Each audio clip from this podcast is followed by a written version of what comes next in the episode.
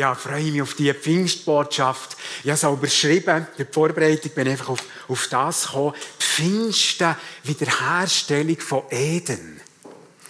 Eden. Eden, ein edles Wort. Ein, ein häufig braucht es auch säkular, ein häufiges Wort. Überleg dir mal, was tut es bei dir so auslösen? Eden. Was, was sind so die ersten Assoziationen, Bilder, Worte, vielleicht sogar Begebenheiten? Eden. Paradies, schöner Garten. Nackte Leute, die sich nicht genieren. Kein Stress, kein Stau, keine Sorgen, vielleicht keine Schmerzen, keine Tränen.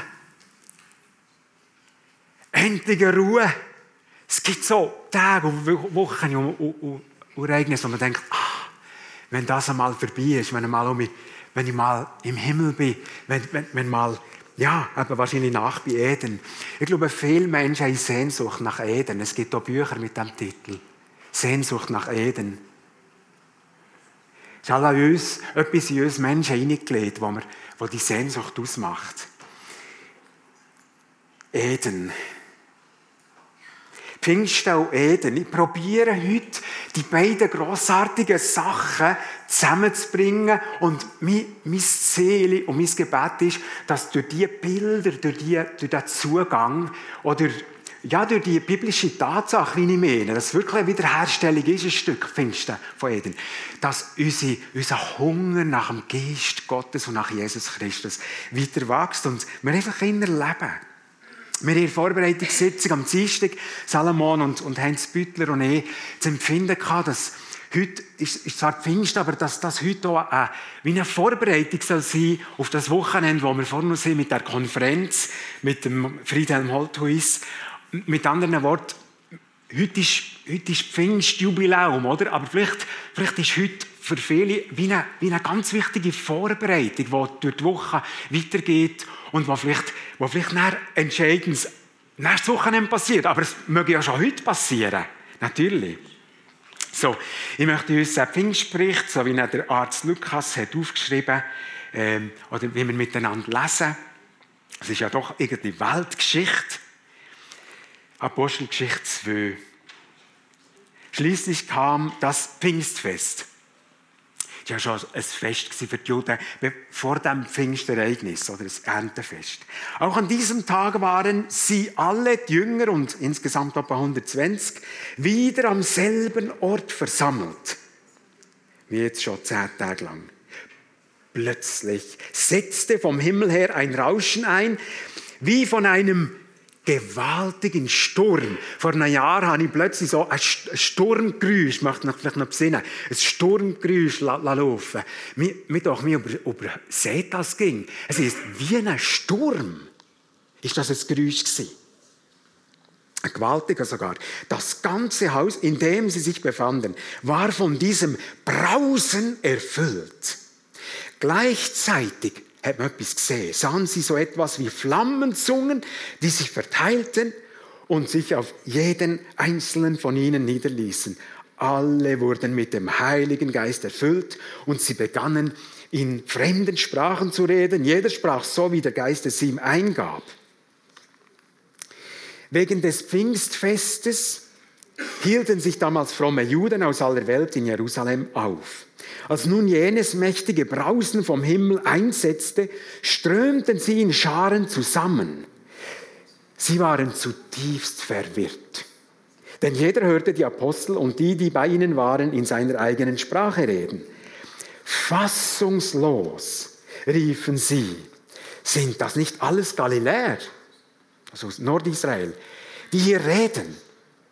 Wie kommt es dann, dass jeder von uns sie in seiner Muttersprache reden hört? Wir sind Parther, Meder, Elamiter. Wir kommen aus Mesopotamien und da geht die Aufzählung ja noch weiter. Und wir alle hören sie in unseren eigenen Sprachen oder Dialekten von den wunderbaren Dingen reden, die Gott getan hat. Alle waren außer sich vor Staunen. Bei Juden ausser, ausser sich vor Stunden, dann merkt man das dann an, vom ganzen Temperament. Das war wahrscheinlich eine Sache. Äh, was sind? Was hat das zu bedeuten? fragte einer den anderen, aber keiner hatte eine Erklärung dafür. Es gab allerdings auch einige, die sich darüber lustig machten, die haben zu viel süßen Wein getrunken, spotteten sie. Jetzt trat Petrus zusammen mit den elf anderen Aposteln vor die Menge. Mit lauter Stimme erklärte er, ihr Leute von Judäa und ihr alle, die ihr zurzeit hier in Jerusalem seid, ich habe euch etwas zu sagen, was ihr unbedingt wissen müsst hört mir zu. Diese Leute hier sind nicht betrunken, wie ihr vermutet. Es ist ja erst 9 Uhr morgens. Scheinbar ist man besoffen, ist man erst am Abend gewesen. Dann ist ja heute ähnlich. Diese, ähm, nein, was hier geschieht, ist nichts anderes als die Erfüllung dessen, was Gott durch den Propheten Joel angekündigt hat. Und jetzt Zitat aus Joel 3. Am Ende der Zeit, so sagt Gott, werde ich meinen Geist über alle Menschen oder über alles Fleisch ausgießen. Dann werden eure Söhne und eure Töchter prophetisch reden, die Jüngeren unter euch werden Visionen haben und die Älteren prophetische Träume. Gut, jetzt, Gott hat ja Gott hat ja so ein, ein Mehretappenrennen, fast so wie der Giro d'Italia, wo jetzt gerade läuft. Oder? Er hat auch so Heilsetappe. Und ich möchte uns die nochmal wiederholen, dass wir ein bisschen merken, wo sind wir eigentlich da mit?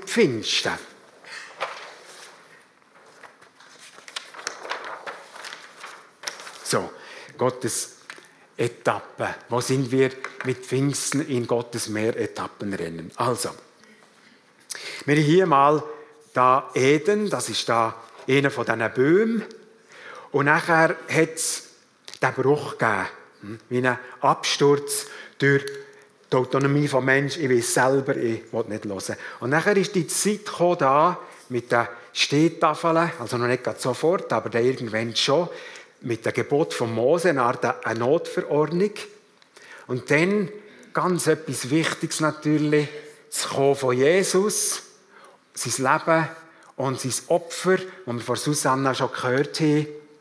Und jetzt äh, Himmelfahrt, ein bisschen vor Pfingsten und nachher da die Ausgießung vom Heiligen Geist. Und da käme jetzt noch mehr.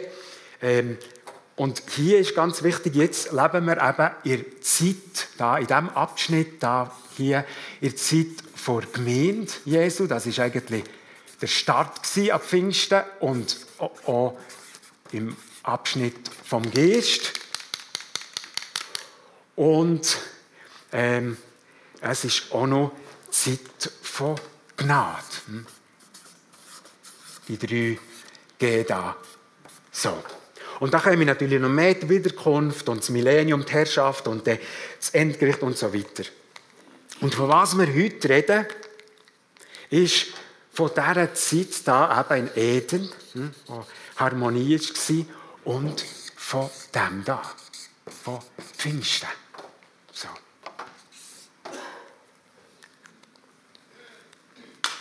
Ich würde noch auf das mich zurückkommen. Ich glaube, es hilft uns ein bisschen. Jetzt möchte ich zu einem weiteren Begriff kommen, der wichtig ist im Zusammenhang mit Pfingsten. Die Verheißung. Die Verheißung. Und zwar Apostelgeschichte 1, also ein bisschen vor, vor der Rand, hat Jesus beim gemeinsamen Mahl gesehen, beim gemeinsamen Mahl gebot er ihnen, der Jünger, geht nicht weg von Jerusalem, wartet auf die Verheißung. Das ist nicht anders als Versprechen. Wartet auf das Versprechen des Vaters, die ihr von mir vernommen habt, den Johannes. Der Täufer hat mit Wasser getauft, ihr aber werdet schon in wenigen Tagen mit dem Heiligen Geist getauft werden. Und wir haben verschiedene Parallelstellen, aber eine möchte ich hier auch zitieren, Lukas 3, Johannes der Täufer hat gesehen am Jordan, ich taufe euch mit Wasser, es kommt aber einer, der stärker ist als ich und ich bin es nicht wert, ihm die Riemen der Sandalen zu lösen. Er wird, Jesus natürlich, euch mit dem Heiligen Geist und mit Feuer taufen.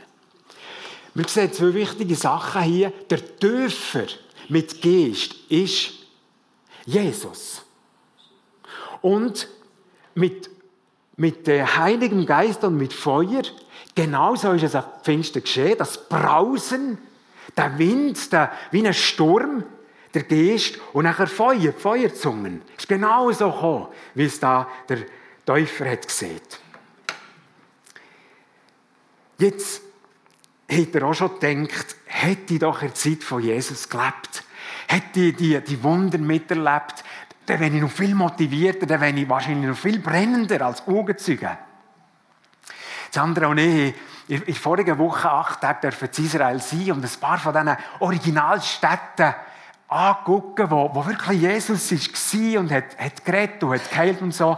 Ich zeige noch ein einziges Bild. Das ist zum Beispiel die, die Stege zum Tempel oben rechts käme das Tor, das ist aber, im, das ist aber äh, später zugemauert worden. Aber über die Stegestritt da übrigens so un, unregelmäßig extra bauen äh, vom Herodes in diesen 46 Jahren von diesem Tempelbau, extra so unregelmäßig bauen sind die Stegestritte, dass Tiere nicht dort durchgehen.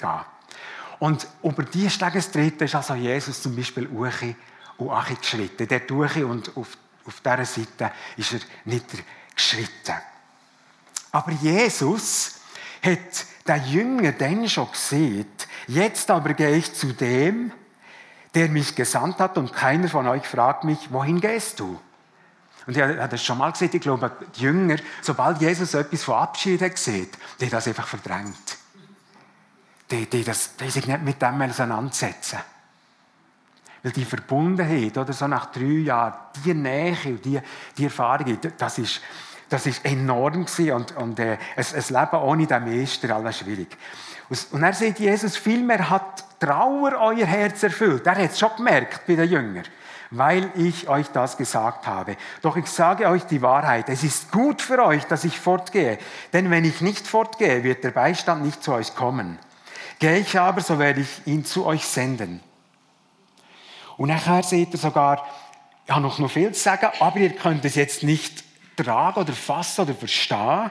Wenn aber jener kommt, der Geist der Wahrheit, wird er euch in der ganzen Wahrheit leiten. Johannes 16.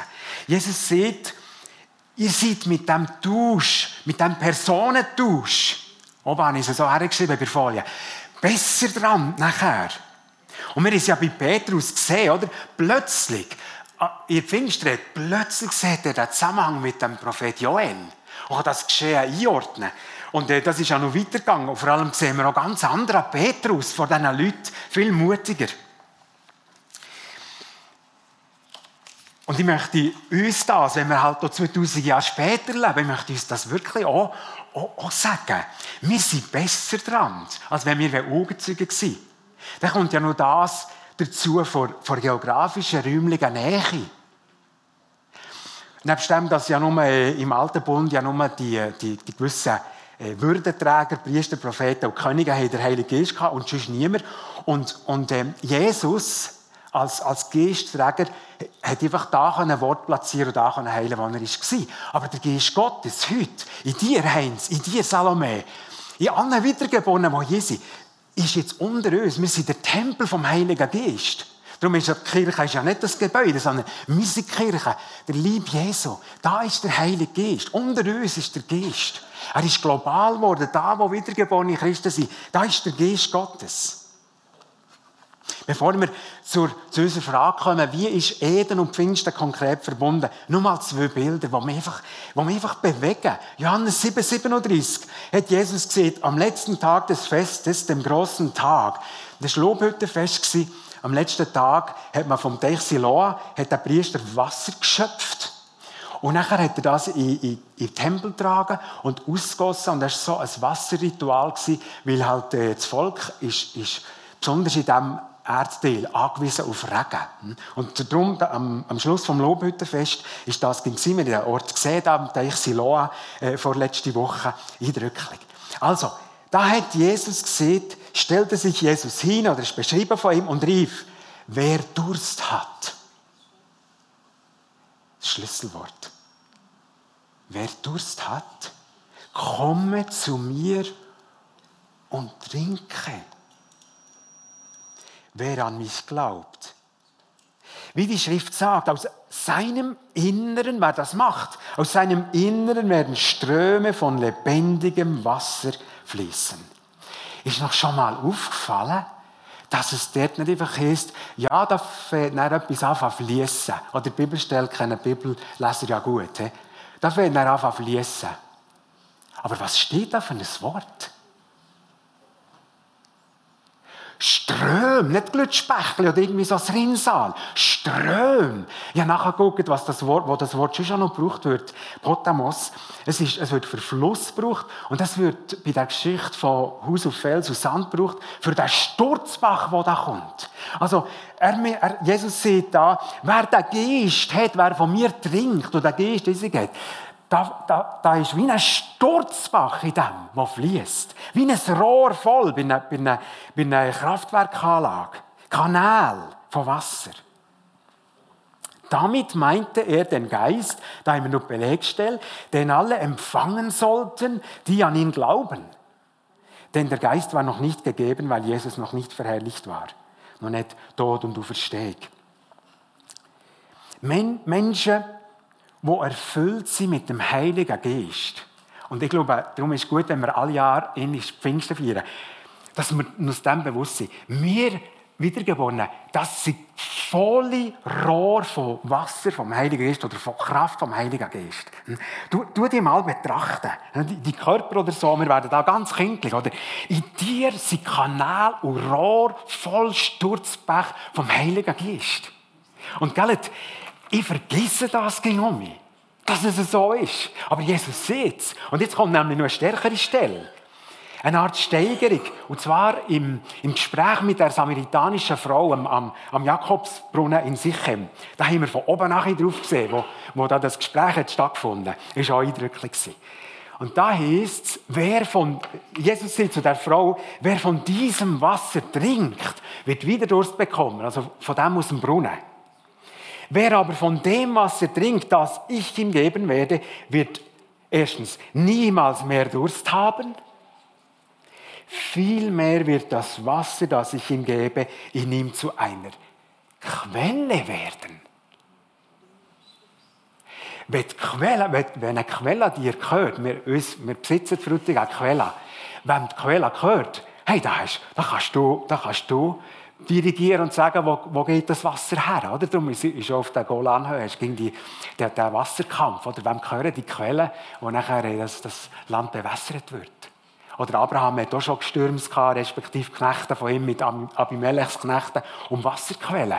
Hey, Quellen. Und, und Jesus sagt, wenn der Geist in dir ist, wenn du doof bist mit dem Geist, ist sogar eine Quelle in dir. Das ist noch viel besser als ein Rohr voll Wasser. Quelle. Und für wer? Nicht nur für dich, vor allem für andere. Dass die Quelle fließt. Liebe Gemeinde, liebe Gäste, schmecken wir, spüren wir etwas von Dynamik, von Dimension vom Heiligen Geist. Und ich meine, dass wir da gemeint sein das ist Resultat der Kraft vom Heiligen Geist. Das Wigglesworth hier, der Gemeinde geholfen pflanzen, ist Kraft vom Heiligen Geist. Seit 2000 Jahren. Kostbarkeit vom Heiligen Geist, Quelle. Und logisch, gell, dass Jesus sagt, wartet, wartet, ihr habt einen riesen Auftrag, Jünger. Wartet, bis, bis das kommt. Wartet auf Pfingsten, wartet auf die Erfüllung. Ihr braucht das. Und dann, dann werdet ihr meine Zeugen sein. Ihr werdet verwandelte Leute sein. Begeistert, buchstäblich begeistert. Botschafter, Gesandte, das ist ja das Thema nächstes Wochenende. Eure Agape-Liebe, das ist auch so ein Geheimnis. Also ich habe nicht gegen Agape-Liebe, aber ich weiß, da, wo ich bei anderen Agape-Liebe erlebe, wow, das ist ja die, die selbstlose Liebe, oder, wo, wo beim Vergehen hilft, wo einfach anders uns reagieren Und das sieht Paulus im Römer 5, die, die Liebe, das hat auch mit dem Geist zu tun, ist durch den Heiligen Geist in unser Herzen gegeben die, die ist anzapfbar. Manchmal muss man ganz bewusst sagen, so, jetzt will ich Tag Abeliebe. Sonst komme ich da nicht durch. Und ähm, mir ist nur eine Stelle gekommen, wo genau das durchkommt, die Dimension. 1. Johannes 4 heißt niemand hat Gott je geschaut, oder? Oder hat jemand von euch schon mal Gott gesehen? Ganz real. Die Bibel sagt, nein, niemand. Das ist halt schwierig manchmal, oder? Wir sehen ihn nicht. Nicht einmal Jesus. Aber jetzt sagt Johannes, wenn wir einander lieben, bleibt Gott in uns und seine Liebe ist in uns vollendet. Oder ich glaube, eben, wir dürften verbessert verstehen sagen, aber wir sehen Gott nicht, aber wenn wir einander lieben, mit der Agapeliebe, mit der Liebe vom Heiligen Geist, dann ist das so auffällig, dass Leute sagen, du, du hast einfach etwas, was auffällt.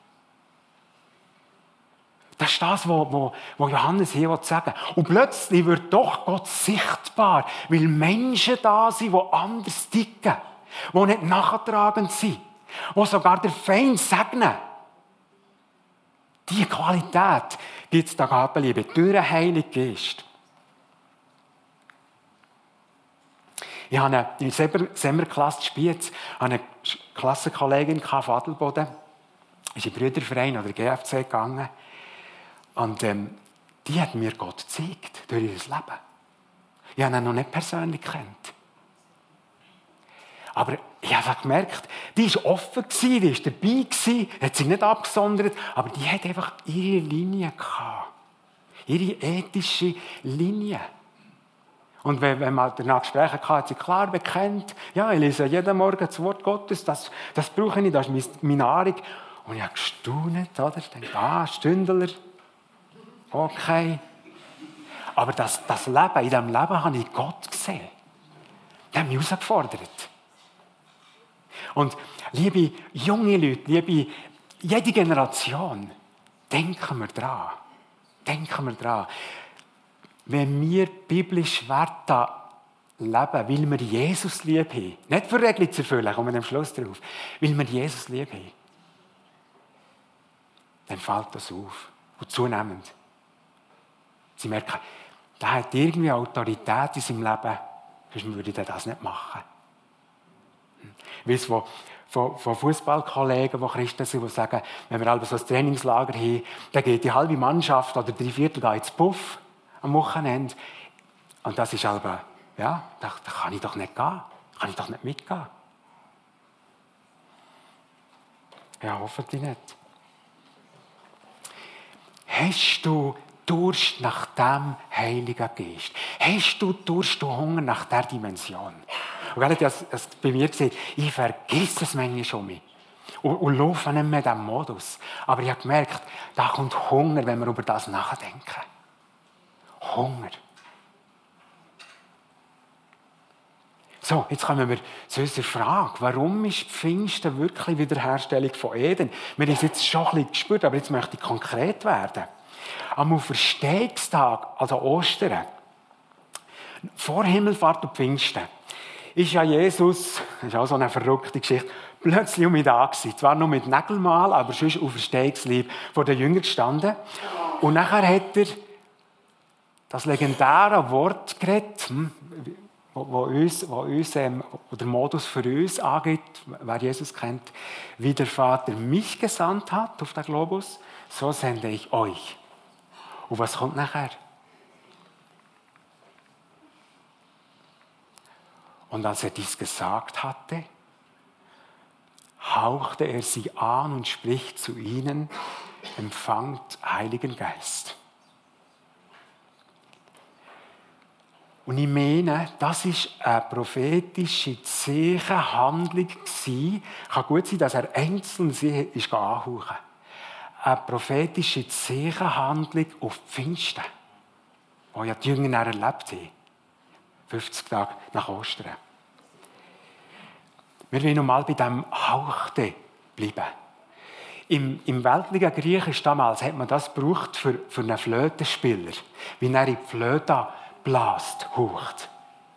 Und ähm, Wer von euch hat nicht Blockflötenunterricht müssen haben? Hast ja eine Zeit lang das aller gehabt, doch, doch ein paar, ja? Also, gut, aber ich glaube, es, es kennen alle. Blockflöte, wenn, wenn die soll tönen, musst du wirklich mit dem, mit dem Mund ans Mundstück, oder? Und das ist irgendwie hier der Ausdruck. So. Ich habe jetzt da eine Blockflöte, ja, keine gehabt, aber ich spiele Querflöte auch so. so, so ist noch nichts, oder? Du musst näher kommen, bis nachher, bis nachher etwas kommt. Und behaltet das Bild, liebe Gemeinde, liebe Gäste.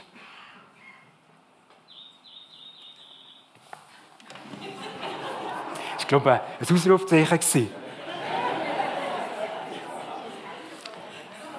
Wer tauft ist im Heiligen Geist, wer tauft ist im Heiligen Geist, wer erfüllt ist im Heiligen Geist, das bedeutet das Gleiche, ist behaucht von Jesus. Du hast seinen Atem. Und jetzt, jetzt überlegt noch einmal das Bild. Jesus hat die Jünger behaucht. Kommt noch das andere Bild Sinn aus der Bibel? Angehaucht und gesagt, jetzt geht's los. Eden. Oder? Eden. 1. Mose 2,7, da formte Gott, der Herr, den Menschen, hat Staub vom Erdboden genommen und blies in seine Nase den Lebensatem. So wurde der Mensch zu einem lebendigen Wesen. Wiederherstellung von dem. Eden, Paradies. Natürlich gehört zu der Wiederherstellung auch das Kreuz von Jesus, das Sühnopfer dazu, dass der Bruch zwischen Gott und Mensch ist überbrückt worden. Und wenn das noch nicht angenommen ist, Jesus noch nicht angenommen ist, dann ist der Bruch noch bis heute. Und wenn du Jesus annimmst, das kann heute sein, ab Pfingsten, wird der Bruch überwunden und du darfst ein Gotteskind sein, in der Bibel. Natürlich ist das auch Voraussetzung, aber wir merken, Pfingsten tut ganz Ähnliches nicht nur beschreiben, sondern es geschieht das. Ich bin ein neuer Mensch mit dem Heiligen Geist. Und ich möchte euch jetzt da noch ein bisschen in die Tiefe führen, euren Alltag als Christen. Bleiben wir im Paradies. Wie hat Gott Adam und Eva vor dem Sündenfall, eben angehauchte, voll Geistes, wie hat er sie geleitet? Durch ein Regelwerk? Durch die Torah? Durch, durch, durch, ähm, durch das Zivilgesetzbuch? Nein. Einfach durch seine Beziehung, durch sein Mit ihnen sein. Klingelt etwas an. Neuer Bund. Paulus beschreibt, wie sich wiedergeboren im neuen Bund soll oder können leiten. Denn die sich vom Geist Gottes leiten lassen, sind Kinder Gottes. Nicht von Gesetz zu regeln. Denn ihr habt nicht einen Geist der Knechtschaft empfangen, sodass ihr immer noch Furcht haben müsst, sondern ihr habt den Geist der Kindschaft empfangen, indem wir rufen, Abba, Papa, Vater. Hey, ist das nicht Eden? Adam und Eva. Und Gott wandelte da im Garten mit denen und so, hat Gemeinschaft gehabt. Zurückversetzt, nicht wahr? Zurückversetzt. Ein neuer Stand und eine neue Art, mit Gott zu kommunizieren wieder vereint. Liebe Gemeinde, das Geschenk vom Heiligen Geist, die hörbare, sichtbare, das, das Ereignis damals, ist es, ich glaube, nicht genug zu schätzendes Geschenk für einen Menschen. Oh, es ist auch fast nicht zu beschreiben, auch die, die ganzen Auswirkungen. Die Liebe, die wir dürfen haben am Herzen. Wir dürfen Kanal sein für andere Quellen. Geistestaufe, das möchte ich deutlich sagen, das ist keine Politur, dass ein Christ noch ein bisschen frömmer wird. Geistestaufe. Was haben die Jünger gemacht, wo sie sind geistauft wurden? Die grossen Taten Gottes erzählt. Also, wenn wir uns, wenn wir uns nach der Geistestaufe aus, ausstecken, ist das, dass wir stärkere Jünger dürfen sein, wo die Botschaft fließt. Aber wir werden natürlich auch gestärkt und gesegnet sein. Der Heilige Geist, der Tröster, Oh, wie manchmal immer Trost nötig, oder? Der Beistand, finde ich, ich weiß, juristisch oder ähm, kästmässig ist Beistand vielleicht nicht so ein schöner Ausdruck, aber ich, ich finde irgendwie Beistand bei jemandem stehen, der es schwierig hat, zu jemandem gehen, wo durch Schweres geht, ich finde es irgendwie gleich ganz ein schönes Wort. Beistand. Ich war schon ein paar Mal froh, dass jemand, jemand ist gekommen, nicht nur hat gemailt oder geschrieben, sondern jemand zu mir ist gekommen, wenn ich einfach jemanden auch braucht. Und dann haben wir vielleicht gebetet oder, oder mal geweint zusammen. Der Beistand ist es. Wir sind wirklich zurückversetzt nach Eden, eine lebendige, freie Seele. Und ich möchte uns zu diesem neuen Leben eben mit dem Geist Gottes möchte ich uns ein eine provokative Frage stellen. Wagen wir es, wenn wir wiedergeboren sind, wagen wir es unter der Leitung vom Heiligen Geist zu leben oder haben wir lieber Regeln? Überlegt ihr das mal. Wagen wir es, unter der Leitung vom Heiligen Geist zu leben oder haben wir lieber Regeln? Da sind wir sicher, sind wir auf der sicheren Seite. Das heisst, leben wir aus Gnade, aus Gottes Geist oder unter Gesetz? Manchmal springen wir ja hin und her, oder? So ein bisschen Geistleitung und gleich noch ein bisschen Regelwerk. Und ich meine, die beiden Sachen sind auch verwandt, hoffentlich auch. Paulus hat gesagt, das Gesetz ist heilig, gerecht und gut im Römer 7. Aber wenn ich vor allem ging erst das Gesetz erfüllen für ja keine Fehler zu machen als Christ, dann bin ich um mich, also dann bin ich nicht in Gnade. Dann bin ich nicht in Eden, dann bin ich nicht im, im, im Stand vom Wiedergeborenen, dann bin ich mit dem Mose. Wie aus der Gnade sagt Paulus im Galater 4, glaube ich. Römer- und Galaterbrief geben da viel. Und wir merken, ich habe das noch angeschlossen, der Teil Wiederherstellung Pfingsten. Das ist eben auch Wiederherstellung. Adam und Eva, die haben doch nicht gedacht, die haben doch nicht durch und denkt, oh, hoffentlich mache ich als, als, als da Geschöpf von Gott, hoffentlich mache ich keine Fehler. Oh, nein, ich will nicht zu weit gehen. Oh, das und, und, und das und so. Sie einfach etwas ja nicht dürfen, gell, der Baum, oder? Aber ist alles frei und einfach in dieser Beziehung gelebt. Ja, in dieser Beziehung mit dem Vater leben. Wiederherstellung. Ich möchte uns zum Schluss eine Geschichte, die das ein bisschen veranschaulicht, vorlesen und nachher bitte ich euch führen zu kommen, dann wollen wir auch aktiv werden miteinander.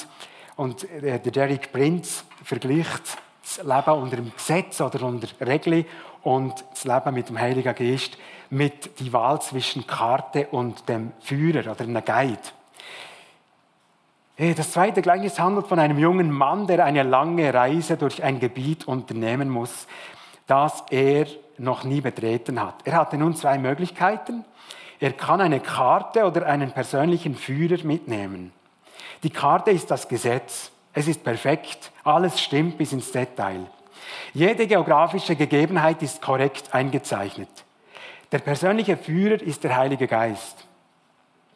Der junge Mann kommt frisch von der Universität. Er ist stark, clever und verlässt sich gern auf seine eigenen Fähigkeiten. Gott fragt ihn, wen möchtest du, was möchtest du haben? Karte oder Führer? Er sagt, ich kann gut Karte lesen und deshalb nehme ich die Karte. Er macht sich auf den Weg und kennt die Richtung, die er einschlagen muss. Die Sonne scheint, die Vögel zwitschern und er ist glücklich. Er sagt, das ist doch ein Kinderspiel. Etwa drei Tage später befindet er sich inmitten eines Urwalds. Mitternacht.